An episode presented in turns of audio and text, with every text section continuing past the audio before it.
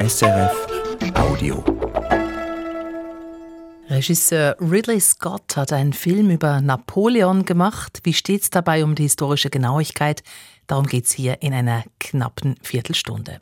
Zuerst geht es nun in die Welt der Mode, nämlich zur deutschen Designerin Jill Sander. Sie wird am Sonntag 80 Jahre alt. Als erfolgreich, cool und selbstbewusst hat sie bereits in den 50er Jahren die moderne berufstätige Frau inszeniert. Zu einer Zeit, als Frauen für vieles noch die Erlaubnis ihres Ehemanns gebraucht haben. Zum 80. Geburtstag der Erfinderin des minimalistischen Kleidungsstils ein Porträt von Noemi Gradwohl. Es ist der Hosenanzug, den Jill Sander für ihr Design zu einer Ikone gemacht hat.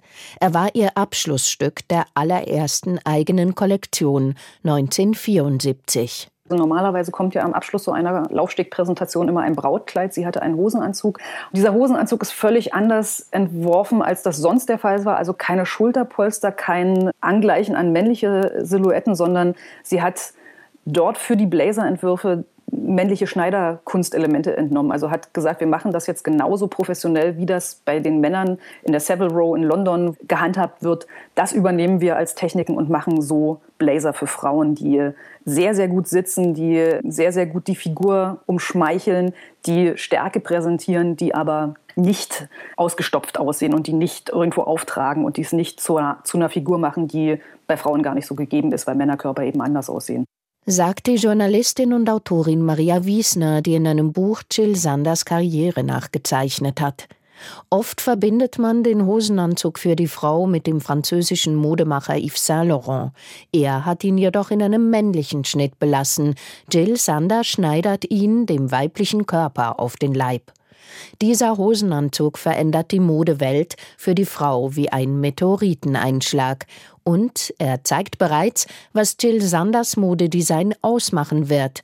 Schlichte Schnitte ohne Rüschchen oder sonstige Verzierungen, cool, klassisch, modern und vor allem feminin, sagt Jill Sander hier in einem ihrer seltenen Interviews, das sie 2004 der Filmemacherin Nicola Gräf für eine Fernsehdokumentation des NDR gegeben hat. Diese Kombination Mann und Frau, ich habe das immer in meiner eigenen Arbeit gesehen, das ist eigentlich ein wunderbarer Zusammenschluss, wenn Frauen eben nicht vergessen, dass sie eben auch diese femininen, starken Seiten haben. Jill Sander gilt als Wegbereiterin der Mode für die selbstbewusste berufstätige Frau. Dieses Lob rückt Jill Sander in diesem Film von 2004 zurecht. Alle sagen immer, meine Mode wäre immer sehr emanzipiert gewesen. Das liegt vielleicht einfach daran, dass zu der Zeit, als ich anfing, fing auch die Berufstätigkeit der Frauen an. Es gab also eine völlig neue Situation. Aber ich war immer ein großer Verfechter auch vom äh, femininer Charme und dass man nicht also versucht, jetzt Männer zu kopieren. Feminin ist Jill Sanders Mode von Anfang an und funktional. Sie gilt als Erfinderin des sogenannten Zwiebellooks, die Möglichkeit, Einzelteile untereinander zu kombinieren, auch von verschiedenen Kollektionen. Jill Sander wird als Heidemarie Jeline Sander am 27. November 1943 im Luftwaffenlazarett von Hedwigen-Koog bei Hamburg geboren. Sie hat einen älteren Bruder und einen jüngeren Halbbruder, mit dem sie später samt Mutter und Stiefvater in Hamburg aufwächst. Norddeutschland habe sie geprägt, sagt Buchautorin Maria Wiesner. Es ist ja interessant, dass die deutschen Designnamen, die man kennt, alle aus dieser Ecke kommen. Also irgendwie muss da was ganz Fruchtbares sein. Also sowohl Karl Lagerfeld ist ja eigentlich auch dort, ist ja auch Hamburger oder, oder dort in der, in der Gegend aufgewachsen. Sie ist ja auch geboren, etwas außerhalb von Hamburg. Und ich glaube, das trägt schon etwas zum Stil mit bei. Also, dass es so etwas Nordisches, Kühles, sehr Klares, vielleicht auch ein bisschen Protestantisches gibt, was dort man, glaube ich, so mit aufnimmt, wenn man dort aufwächst. Das Protestantische spiegle sich in ihren klaren, strengen Schnitten. Ich könnte mir vorstellen, wenn man in München in, in, so eher größeren, katholischen, überschwänglichen Sachen aufwächst, in so einem Kontext, dass das anders aussieht. Wenn wir da an Coco Chanel denken, die in einem Kloster aufgewachsen ist, wo sie diese ganzen Ornamente hatte, die sie später in ihren Schmuck mit einbezogen hat. Also sowas prägt ja schon, das ist ja in Biografien dann so nachweisbar. Davon ist Maria Wiesner überzeugt. Eine Designausbildung macht Jill Sander nie. Erst einmal studiert sie Textilingenieurin in Krefeld, lässt sich also zur Entwicklerin von neuen Stoffen ausbilden. An dieser Hochschule kommt sie in Berührung mit dem Bauhaus und seiner Gestaltungsphilosophie. Das prägt sie maßgeblich, sagt Maria Wiesner. Sie sagt in Interviews immer wieder, wenn sie sich daran erinnert, an ihre Ausbildung, dass so der Geist des Bauhaus da noch durchwehte. Also es gab zum einen Leute aus Weimar, aus Dessau, die nach dem Zweiten Weltkrieg dorthin gegangen sind, um dort zu unterrichten. Also wirklich so Bauhausschüler, Bauhauslehrer ehemalige. Und sie fand in diesen Bauhausideen Anklang an Ideen, die sie selbst so mitbrachte, wo sie wusste, ähm, das ist mein ästhetisches Empfinden und hier fand sie eben dann den theoretischen Überbau oder die theoretische Erweiterung dazu gefunden an den ganzen Ideen von Form folgt einer Funktion, der Mensch steht im Mittelpunkt, keine Ornamente, sondern Ästhetik aufs Wesentliche reduzieren und damit eine Schönheit schaffen, die über Zeiten überdauern kann, die zeitlos wirkt. Und genau das hat sie ja dann in ihrer Mode auch umgesetzt. Als Till Sander diese Ausbildung abschließt, ist sie 18 Jahre alt. Gegen den Willen ihrer Mutter und ihres Stiefvaters geht sie in die USA, studiert kurz Geschichte, Englisch und Design in Los Angeles und wechselt dann nach New York zu Modezeitschriften als Redakteurin. Als ihr von ihr geliebter Stiefvater überraschend stirbt, kehrt sie 1963 zurück nach Hamburg. Als sie zurückkehrte nach Deutschland, hat sie bei zwei Hamburger Modezeitungen angefangen, äh, Petra und Konstanze, und war dort zuständig unter anderem dafür, so Modestrecken in die Zeitschriften zu integrieren, also auch zu stylen und hat dabei festgestellt, dass eben ihrem sehr, sehr strengen und, und ihr innewohnenden Ästhetikempfinden die Sachen nicht passen. Also dass sie anscheinend, so hat sie es zumindest in, in Interviews später erzählt, dann auch zum Telefonhörer griff und angerufen hat bei den Firmen oder bei den Unternehmen, die ihr ähm, die Entwürfe da geschickt haben, die Kleider geschickt haben, gesagt haben, das geht so nicht, können wir das bitte so und so ändern. Und anscheinend nahm das irgendwann so Oberhand, dass sie irgendwann beschlossen hat, das kann ich doch eigentlich selber besser. Ich habe ja die Ausbildung und ich habe eigentlich das Know-how und dann probiere ich das jetzt einfach. Dies war ihre Wende zur Modedesignerin. Tatsächlich gilt Jill Sander als kompromisslose Ästhetin. Das sagt sie auch selbst im Film des NDR.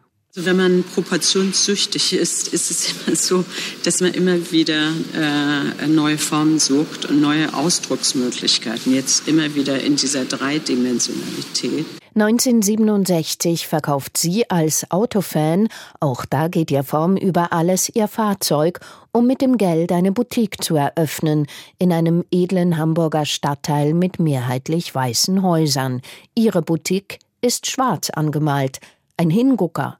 Die Inspiration dazu kam für Jill Sander aus London, sagt Buchautorin Maria Wiesner. Immer wieder hat sie betont, dass sie sehr angetan war von dieser Punk-Bewegung, was damals noch nicht dieses sehr abgerockte, was wir jetzt vielleicht damit verbinden war, sondern auch da so eine Mode-Avantgarde zusammen mit Musik war, die sie wahnsinnig schön und wahnsinnig kreativ fand. Denken wir eher an Vivian Westwood. Das ist ja die Mutter des Modepunks. Und das fand sie wahnsinnig spannend als Ästhetik. Einen schwarzen Laden inmitten von weißen Villen. Klar, ein Statement. Es ist ein bisschen aufrührerisch dagegen, aber trotzdem immer noch elegant. Also sie ist ja nicht Punk, um Gottes Willen.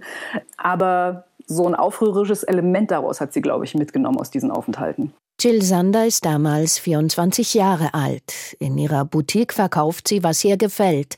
1968 kreiert sie eine erste Modekollektion doch diese wird ein Flop und nicht gezeigt. Also sie wollte erst gute Qualität für, für ein Massenpublikum produzieren, also dass auch die Studenten, sage ich mal, sich das leisten können. So war wahrscheinlich der Ansatz.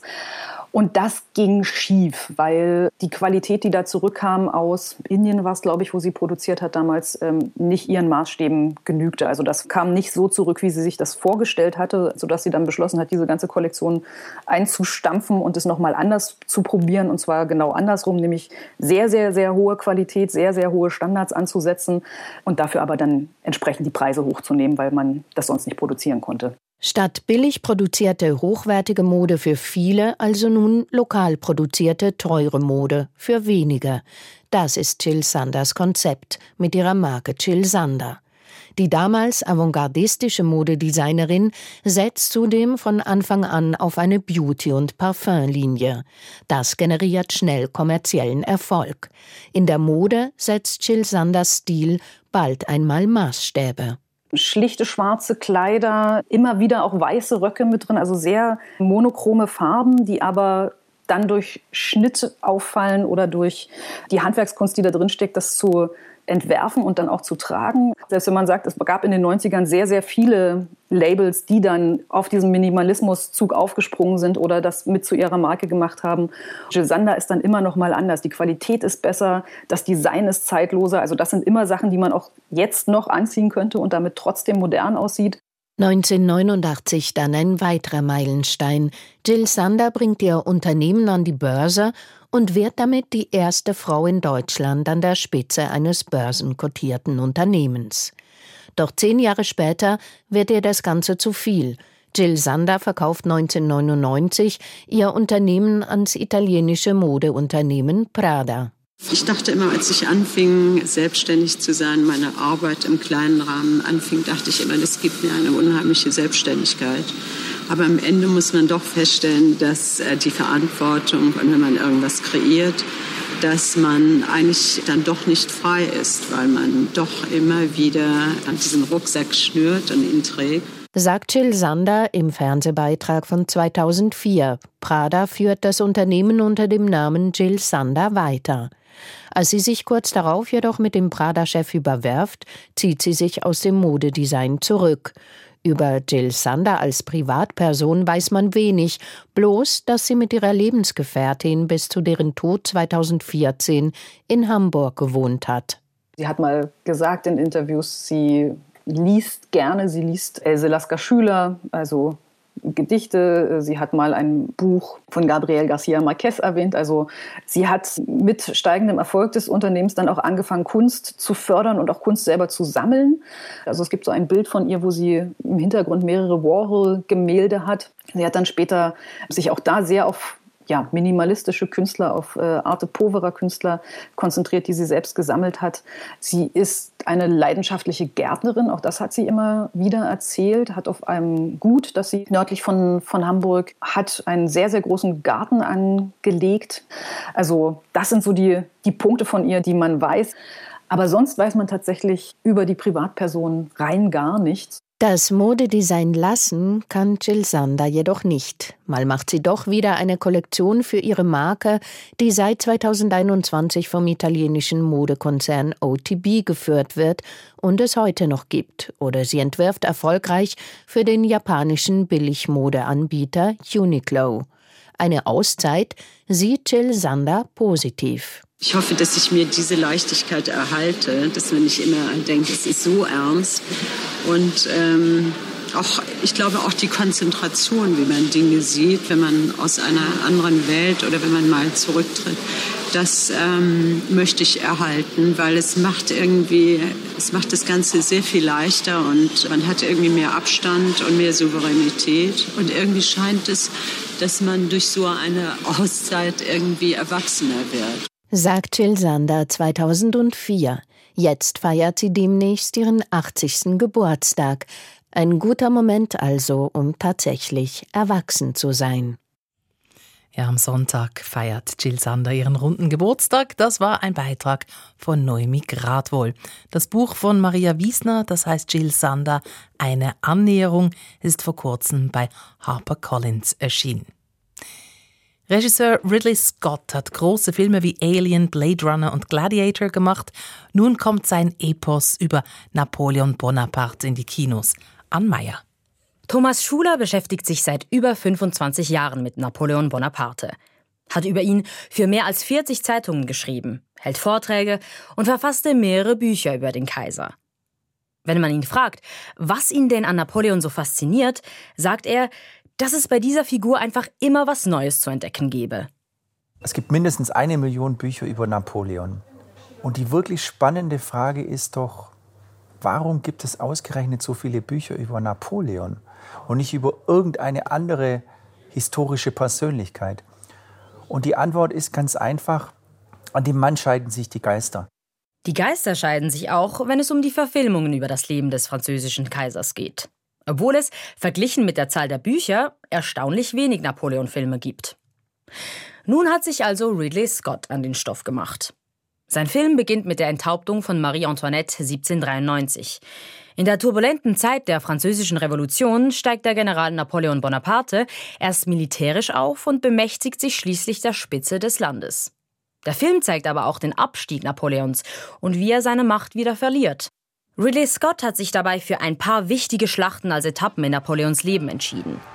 Ein großer militärischer Erfolg war die Eroberung von Toulon im Jahr 1793. Wir reisen im Film auch mit zum Ägyptenfeldzug, zur Schlacht bei den Pyramiden 1798. Natürlich fehlt die berühmte Niederlage bei Waterloo 1815 ebenso wenig. Diese Schlachten inszeniert Ridley Scott im Film atemberaubend. Die wohl eindrücklichste ist der Kampf von Austerlitz gegen Russland und Österreich. Die russischen Soldaten können über einen gefrorenen See fliehen. Napoleon lässt den See mit Artillerie beschießen, sodass das Eis bricht. Nach und nach stürzen die Soldaten, Pferde und Fahnen ins eiskalte Wasser. Ihr Blut färbt das Wasser rot. Nicht nur die düsteren Wälder in der klirrenden Kälte lassen bei dieser Szene das Blut in den Adern gefrieren. Doch so großartig diese Schlachten orchestriert sind, so historisch ungenau war dabei Ridley Scott. Der Historiker Thomas Schuler hat viele Fehler entdeckt. Bei der Schlacht von den Pyramiden schlagen die Granaten mit der Wucht von modernen Artilleriegranaten in die Pyramiden ein. Das macht eine Kanonenkugel im Jahr 1798 nicht. Bei der Schlacht von Austerlitz sieht man einmal einen russischen Soldaten, der etwas raucht. Das sieht so ähnlich aus wie eine Zigarette. Kam erst 50 Jahre später nach Europa. Dann verständigen sich die Franzosen bei der gleichen Schlacht mit Flaggensignalen. An dem Vormittag der Schlacht war dichter Nebel. Bei der Schlacht von Waterloo gibt es Schützengräben und Palisaden, gab es keinen einzigen. Ridley Scott zeigt seinen Napoleon als Kaiser, der auf dem Schlachtfeld mitkämpfte. Ein bekanntes Bild, auch aus anderen Napoleon-Darstellungen. Doch das stimmt nur bedingt, meint Thomas Schuler. Also ja, Napoleon hat sich, wenn notwendig, ganz nach vorne in Schlachten begeben, war auch im dichtesten Kugelregen, ähm, hat keine Angst gehabt.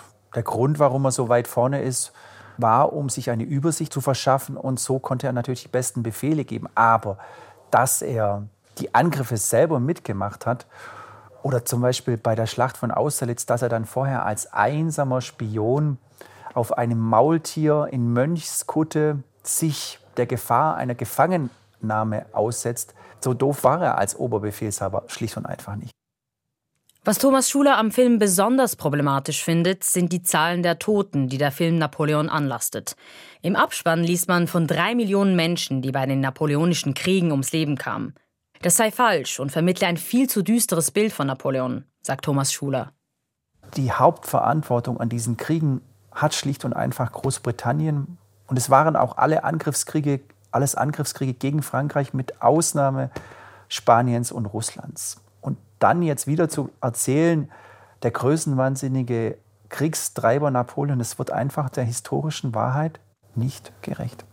Napoleon wird von Ridley Scott also weder idealisiert noch als Kriegsheld gefeiert. Joaquin Phoenix spielt die Hauptrolle fern von gängigen Napoleon-Klischees.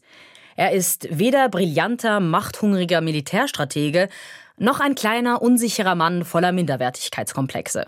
Ridley Scott spielt mit unseren Erwartungen und das ist interessant. Joaquin Phoenix Performance ist charismatisch, ruhig und verleiht der Figur etwas Mysteriöses, Unergründliches. Leider zu unergründlich, denn sein Ansporn und die Gründe, warum er seine Entscheidungen trifft, das wird nicht spürbar. Auf den Historiker Thomas Schuler wirkt dieser Napoleon vor allem zu cool. Er war auch todesmutig und wenn man so sagen möchte, cool in Schlachten, wenn ihm die Kugeln um die Ohren gepfiffen sind. Und gemessen an dem stellt ihn der, der Film ziemlich eindimensional dar. Also da sehen wir halt vor allem, das mag Hollywood ja sehr gerne, den coolen Napoleon. Doch er sei auch humorvoll, charmant, geistreich und sehr belesen gewesen, betont Schuler. Davon spürt man im Film kaum etwas. Was am Film am meisten irritiert, ist, dass in der Darstellung von Joaquin Phoenix, der zeitweilige Kaiser der Franzosen, keine charakterliche Entwicklung durchmacht. Obwohl der Film die Geschichte über drei Jahrzehnte erzählt. Während der Französischen Revolution war Bonaparte ein ambitionierter, junger Mann, der für seine Ideale brannte. Er sei ein glühender Anhänger von Rousseau gewesen, sagt Thomas Schuler. Bei der Schlacht von Waterloo war er ein Kaiser mittleren Alters, dem die Macht zu Kopf gestiegen war. Ridley Scott nutzt das Potenzial, das in dieser Figur steckt, nicht aus. Sein Napoleon verhält sich immer gleich stoisch. Das ist unrealistisch und bewirkt, dass man mit diesem Napoleon nicht mitfiebern oder mitleiden kann. Einen wichtigen Teil des Films nimmt die Beziehung zwischen Napoleon und Josephine de Beauharnais ein, Napoleons großer Liebe. Im Film begegnen sich die beiden bei einem Ball in Paris. Napoleon hat gerade die Schlacht bei Toulon gewonnen. Josephine zeigt sich wenig beeindruckt. Sie fragt ihn, warum er sie anstarre und was er da für ein Kostüm trage. I was staring at, at your face. What is this costume you have on? This is my uniform. I led the French victory at Toulon. Die beiden verlieben sich und heiraten schnell. Doch ihre Beziehung im Film ist alles andere als harmonisch. Josephine betrügt Napoleon mehrfach. Sie spielen Machtspielchen, verletzen einander bewusst. Ridley Scott zeigt ihre Beziehung als eine Art Hassliebe. Sie können nicht mit und nicht ohne einander. I'm not built like other men. And I'm not subject to petty insecurity. You're a beast. You want to be great? Hmm? You are just a brute that is nothing without me. Doch war diese Beziehung so toxisch, wie sie Ridley Scott darstellt? Nein, betont Thomas Schuler. Josephine und Napoleon hätten sich wunderbar ergänzt. Und die Dynamik der Liebesbeziehung, die war schon die einer ziemlichen Gleichberechtigung und Wertschätzung. Was ihn im Film an der Darstellung dieser Beziehung besonders stört, ist, wie das Sexleben gezeigt wird. Napoleon erscheint als peinlicher Grobian ohne jegliches Feingefühl. Die Erotikszene da in der Hochzeitsnacht, also da sieht man ihn halt einfach wie so einen grob schlechtigen Rammler. Auch das verbreite falsche Bilder. Der Punkt ist, dass das werden die Szenen sein, die den Leuten hängen blieben. So im Sinne von, ah, so war Napoleon. Und so war er definitiv nicht. Denn was viele nicht wissen, Napoleon war ein ziemlicher Romantiker, schwärmt Thomas Schuler. Ja, es gibt natürlich von dieser Hochzeitsnacht keine Augenzeugen, keine Quellen, die jetzt aufgeschrieben hätten, wie das wirklich war. Aber was es sehr wohl gibt, sind die Liebesbriefe von Napoleon an Josephine aus dieser Zeit. Und wenn man die liest, die gehören schlicht und einfach mit zum zärtlichsten und wundervollsten, sprachlich feinsinnigsten, was mitunter von einem Mann je an eine Frau geschrieben wurde. Mag man Napoleon gar nicht zutrauen, aber es sind wirklich wundervolle Briefe.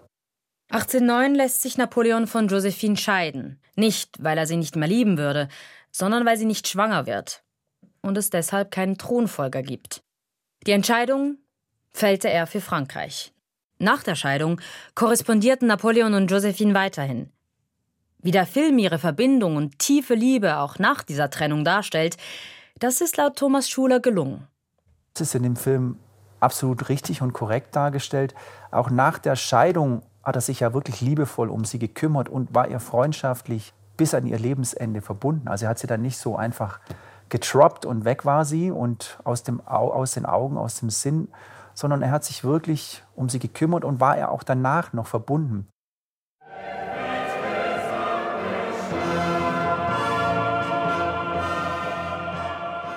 Eine weitere Filmszene, die bleibt, ist die Krönung Napoleons zum Kaiser im Jahr 1804. Die Szene erinnert in Licht und Farbgebung stark an das berühmte Gemälde von Jacques-Louis David, das im Louvre hängt. Im Film sieht man David sogar kurz, wie er das Bild malt. Wirklich akkurat ist auch diese Szene nicht, meint Thomas Schuler. Aber er gibt zu, die Szene wirkt bombastisch. I found the crown of France in the gutter. I picked it up with the tip of my sword and placed it atop my own head.